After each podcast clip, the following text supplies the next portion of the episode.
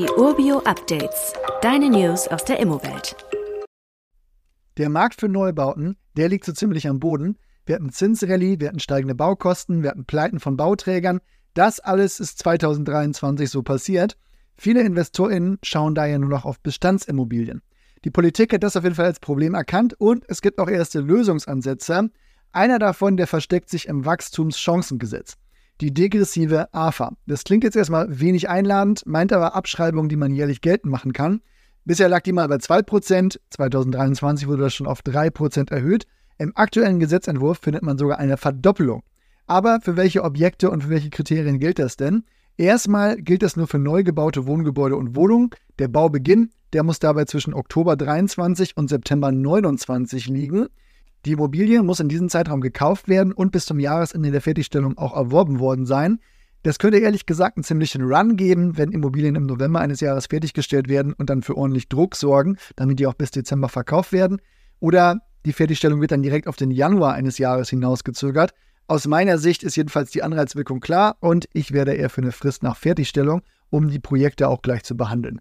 Jetzt aber doch mal zu den Zahlen. Im ersten Jahr können 6% der Investitionskosten steuerlich geltend gemacht werden, in den Folgejahren jeweils 6% des Restwertes. Nehmen wir mal ein Zahlenbeispiel. Bei 100.000 Euro Kaufpreis wären das 6.000 Euro Abschreibung für die Steuererklärung im ersten Jahr, 5.640 im zweiten Jahr und so weiter. 100.000 Euro jetzt natürlich nur als Beispielbetrag, können auch 200.000, 500.000, eine Million sein, was auch immer den Neubau halt kostet.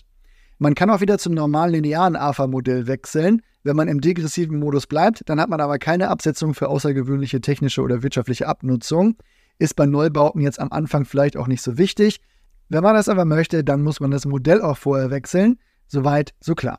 Was ich hier noch verblüffend finde, die degressive AFA, die kann für alle Wohngebäude im EU- oder EWR-Mitgliedstaat in Anspruch genommen werden. Wenn das Ziel ist, den Neubau in Deutschland anzukurbeln, dann ist die Klausel vielleicht ein bisschen weit gefasst. Gilt es aber jetzt zum 1. Januar 2024 auch? Jein. Der Gesetzentwurf für das neue Gesetz mit befristeter degressiver AFA muss noch die Zustimmung des Bundesrates erhalten. Allerdings hat der Bundesrat am 24.11. letzten Jahres den Vermittlungsausschuss dazu angerufen. Während des Gesetzgebungsverfahrens hatte der Bundesrat umfangreiche Anmerkungen gemacht. Ich glaube, mehr als 50 konkrete Änderungen waren darin gefordert und weitere Prüfbitten formuliert. Der Bundestag, der hat nur einen kleinen Teil dieser Vorschläge für seine Beschlussfassung übernommen. Zusätzlich kritisieren die Bundesländer eine als unfair empfundene Kostenverteilung, aber das ist ja wirklich der Klassiker unter den Streitthemen. Es deutet sich derzeit kein schneller Kompromiss in dieser Angelegenheit an oder anders gesagt, die Ampel ist angeschlagen und die Union hat jetzt auch wenig Lust, da in Verhandlungen entgegenzukommen. Wenn es allerdings mal in Kraft treten kann, dann sehr wahrscheinlich rückwirkend. Wer sie jetzt schon spekulieren und die gesunkenen Zinsen mitnehmen will, der hat hier ein potenzielles Argument für den Kauf eines Neubaus.